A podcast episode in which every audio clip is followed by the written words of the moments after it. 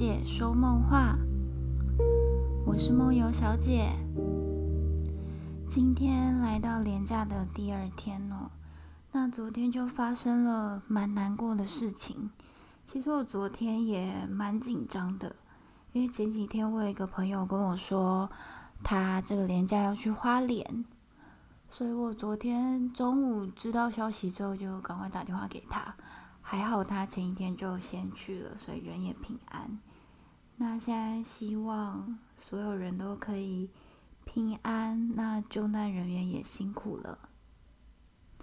我这一两天出门的时候，真的觉得台北的人好多，特别是捷运上面，但是只要是人多的地方，我随随便便就可以列出什么五大点我讨厌。比如说捷运上会出现的五种人之类的，像是我就很讨厌那种整个人会靠在捷运中捷运车厢中间那个把手的那个人，他只要一靠着之后，所有人都不能抓那个把手了。我觉得那种人真的是很想把他摇醒，就是你可以不要靠吗？你可以用手抓着吗？你就算单手抓着也是可以划手机呀之类的，或者是在捷运上面聊天很大声的大骂之类的。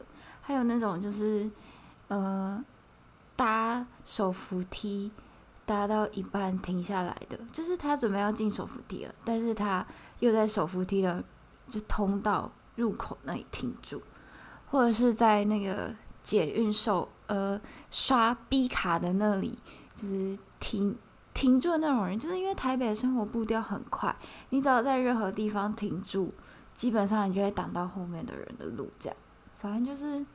对，我就是对人多的人有很多抱怨的地方。像我原本想要这连假想要去宠物展，在南港展览馆，但我一想到宠物展的人很多，我就想说算了，我不要去好了。我只要去人多的地方，我整个人就会很不舒服。我猜应该很多人跟我一样吧，我们是一群同温层对吧？大家，我在逃避切入今天的主题，一直在跟大家闲聊。其实我早就已经决定好今天要录什么了，但我一回来准备开始要工作之后，我就觉得好累哦，先睡个觉好了。然后睡觉睡到一半就被公园的小孩在玩乐的尖叫声吵醒，吵醒之后起来就想说算了，去洗澡好了。所以我今天很晚才开始录 Podcast，真是抱歉呐。好啦，赶快来切入主题吧。今天想要录的主题是。如何发出求救讯号？制定属于自己的忧郁症 SOP。为什么会想要录这个主题呢？呃，我一开始也在挣扎，因为其实对我来说，嗯，我在以前上精神科学的时候，有跟我的老师争论过，就是我们为什么要救有忧郁症的人。因为对我们来说，或许，呃，死亡才是一种解脱。我们留在这个世界上不是一个解药，因为毕竟这个世这世界对我们不是友善的。我们在这里真的不快乐。这样，有的人可能不是在症状内决定要呃自我了断，可能是因为这个症状反反复复觉得厌烦了。所以才决定想要离开这个世界。那我们为什么不能，比如说安乐死合法化之类的这种？这样。后来我过了一阵子，就是等到我嗯稍微比较大了一点嘛，也没有大多少，就是稍微经历过了一件事情之后，我稍微可以理解那个时候老师想要跟我说的是什么，就是其实我们这个疾病。不是不会好，但是就是需要做很多的努力。社会的确是不理解我们，没有错。但也就是因为不理解，所以我们我们才需要有人，呃，做更多的努力，让这个社会去了解这个疾病。总不能就是有人生病了，然后就让他们去安乐死吧。那其实老实说，我在。不是在症状内的时候，我就不会有太多想要自伤或者是自杀的想法，所以的确是症状内跟症状外差蛮多的。所以我就决定今天来跟大家分享我后来是怎么告诉别人说，当我出现症状 A 的时候，你要怎么对我呢？我出现症状 B 的时候，你又该怎么做呢？先跟大家前情提要一下，为什么会有这个 SOP 的出现？呃，人生总是要有一个荒谬的前任才算是完整嘛。我之前就是因为我的前任不知道怎么对待有忧郁症的人，所以我就直接拟了一个 SOP 给他，让他知道我在什么样的情况下该怎么样对我，是不是很贴心呢？后来这个 SOP 有经过我跟卡先生在讨论，在做修正，所以我们现在用的大概是 SOP 二点零版吧之类的啦。反正就是大家在用的时候，呃，就依照自己的症状，然后跟自己的实际状况去做调整，就大概给大家一个拟定自己 SOP 的方向。这样，首先呢，就是我自己症状开始快要出现的时候，就是会。难过、不舒服嘛，那这个时候就是放我一个人安安静静的就好了。你在旁边就不要多说什么，这样会让我是最自在、最舒服的状态。这种时候呢，我最讨厌的就是一直烦我，就一直戳我啊，或是弄我啊，想要引起我的注意。这样我真的是很讨厌，我真的是会很想要揍你的那种，但我又不想理你这样。再来更严重一点呢，就是我会开始哭，然后我开始哭的时候呢，绝对不要问我为什么哭，因为呢，我就是不知道我为什么自己会哭。然后如果你问我我为什么哭的话，会让我觉得我没有办法掌握自己的情绪。那我又是一个需要知道自己发生什么事情的人，就我会需要知道自己。呃，发生什么事，然后赶快去处理。我希望自己是可以掌控一切的，但当我发现我连自己的情绪都没有办法掌握的时候，我会情绪会变得更低落，就会变成是一个恶性循环。所以，如果发现我哭了的话，你可以在旁边就是拍拍我啊，抱抱我之类的，或是给我卫生纸，但就是不要多说什么，不要问我为什么哭了，或是特别是不要说你还好吗？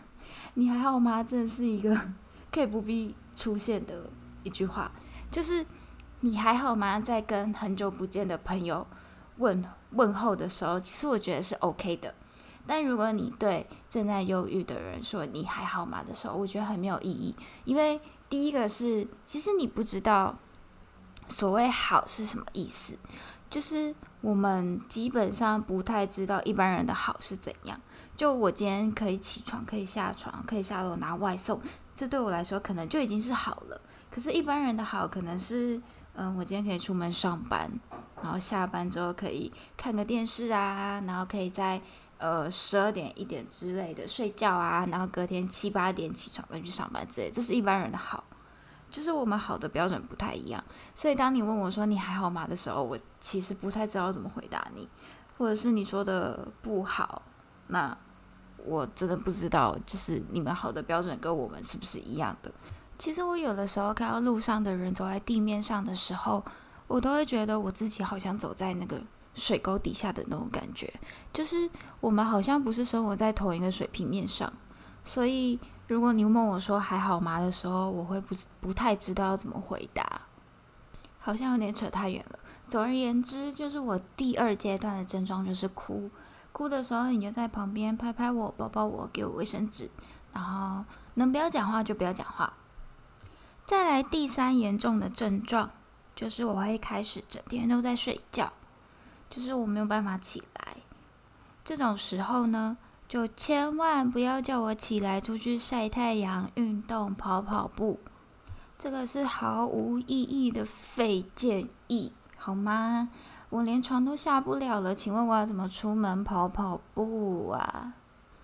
好啦，这个真的是前面那句话是真的有一点太废了，因为我所谓的我整天在睡觉没有办法下床这件事情是严重到呢，你接下来要帮我注意的事情是要开始把我的所有危险物品都收起来，危险物品包含药跟尖锐物品，全部都要开始收起来了。那如果你不在我旁边的话，那就是尽量，呃。确保我在一个安全的地方，或是确保有人可以过来陪我，看着我，不会做出一些危险或是失控的事情。因为通常这种时候呢，我自己也会意识到我已经没有办法控制我自己了，我自己的自我效能感就会很低。到了这个阶段，我下一步通常会做的事情，可能就是吞药或是自伤。这也是为什么。要把我的药跟所有尖锐物品可能会伤害到我的所有东西全部都收起来，然后要有人过来看着我，就是确保我是安全的，不会出去买任何会伤害到自己的东西。很不幸的，如果你第三点没有做到的话呢，我就很有可能会吞药自伤了。这种时候，麻烦就帮我叫一一九啦。叫了一一九之后，就直接进急诊嘛。进急诊呢，最好是让我在急诊那一那边可以留一个晚上，因为通常急诊那边就是帮你处理完之后，当天就会让你回家。但是我必须在那里，就是可以的话，就让我在那里多观察一天，确定我真的没事了，再让我回家。因为很多次的经验就是我没事了，急诊那边又开了药给我，回家之后我又再拖了一次。所以呢，就是让我在那边多观察一天，确定没事之后再让我回家。这是二点零版本新增的。其实整个理论嘛，听起来都不难嘛，但有的时候真的会有一些不可抗力的因素，比如说他真的在你抽不开身的时候，人就是不舒服，你真的没有办法过去那边陪他。或者是你就是没办法在那个时候把他的药拿走之类的，那那个时候我跟卡先生的做法就是我去看医生，然后他就留一个礼拜药量给我。那就算我真的很不舒服，真的是不小心吞了药的话，也不会吞到太多。然后这边最后跟大家分享一下我自己的经验，这个经验是想要跟大家说。绝对不要吞药。有在吃精神科药物的人应该都知道吧？就是精神科药物是不能配酒的。然后我自己也有酒精过敏，就我只要喝一点点酒，我整个脸就会涨红。我那一次最惨痛的经验是我前一次已经吞了所有的安眠药，然后好像睡了不了几天吧，然后隔天就是人很不舒服，然后我就去 便利商店。买冰火，因为我真的是不能喝其他酒精浓度太高的酒，所以我就买了冰火。然后那个时候我身上大概有三个礼拜的药吧，然后吞了所有的抗忧郁剂，总共加起来好像有一百多颗配酒这样。然后那一次我就跟我的前任说，我好饱，我真的吃药跟喝酒。吃的很饱，然后那一次就是真的没办法，就送急诊。送急诊之后，因为那一次不是吞安眠药物，是吞抗忧郁剂，所以我人是有意识的。那一次是插鼻胃管洗胃，插鼻胃管什么意思呢？就是从你的鼻子一路从你的鼻腔走，那个鼻腔之后进到喉咙里面，插进去里面，然后帮你洗胃。然后因为我是吃素月。就是大部分是素月这样，我一天素月要吃三颗那个时候，所以我吞大部分是素月这样，洗出来就是粉红色的。然后它是用好像是用黑色的很像墨汁的那种东西下去进去洗，然后反正就是你就一直在那里，它就是基本上东西是卡在你的喉咙里面，它有水进去，但你水进去的时候你会很想吐出来，可是你不能吐。你是一定要把它吞进去，因为你不吞进去的话，你里面的药洗不出来。所以我就在那一带，我忘记洗了多久，好像洗了一个晚上吧。然后反正就是洗半天，洗很久，然后最后，嗯，也没有，就是人就好好的嘛。然后器官完全没有受损。就是现在的精神科药物非常的安全，你不会因为吃过量的药物，所以你就死亡或者是怎样都不会。所以吞药是一个非常不明智的选择，而且过程非常的不舒服，因为头真的是很痛。你吃了很多的药之后又配酒，头真的是很痛，然后你意识又是清楚的，你又睡不着觉。因为你会抗忧郁剂吃太多，你就是处在一个很亢奋的一个状态，而且重点是你吞完药之后，那药物的反弹性真的很可怕，就是你隔天起来真的是 depressed 到一个极点。好啦，最后来跟大家说一下怎么制定自己的求救暗号，因为我自己不是一个很喜欢向外求救的人。呃，我记得我在第一次真的很严重之前。我没有跟别人，基本上没有跟别人说过我有忧郁症。然后我是到那一天没有去上课的时候，我朋友才很紧张打电话给我，他才知道我出事了。这样，所以我在想说，应该要跟大家讲一下要怎么制定一个求救讯号。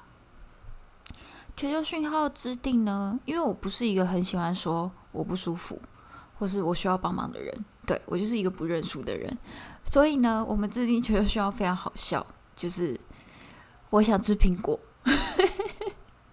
对，就是苹果，或者是好饱，就是自从上一次那个吃药配酒的事情之后，我朋友只要听到我好饱，就会问我说，你吃了什么东西之类的，就会很紧张。所以我只要说苹果或者是好饱，我朋友就会问我说，你现在怎么样？你现在人在哪里？你还好吗？之类的，这样。就是求救讯号这种东西，只要跟你周遭的人说好就好，就是不一定一定要是你说出口说，我人真的很不舒服，我需要你帮忙。如果你说不出口的话，你可以改成就是你比较说得出口的事情，这样比较不会造成你的心理负担啦。今天的最后呢，一样推荐一本书给大家，这本书是萧怡辉的《一千七百种靠近》。收录的是萧怡辉在网络上的免付费文学罐头。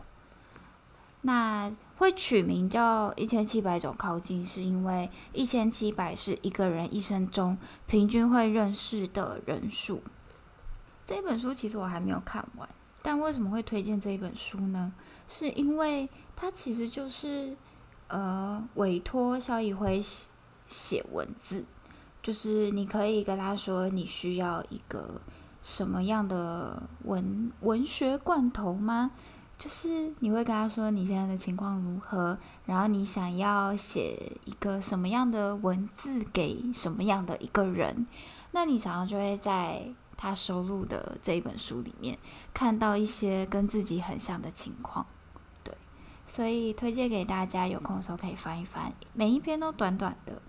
你就可以在短短的文学里面找到自己的影子。那今天的梦游小姐说梦话就到这边，大家晚安，拜拜。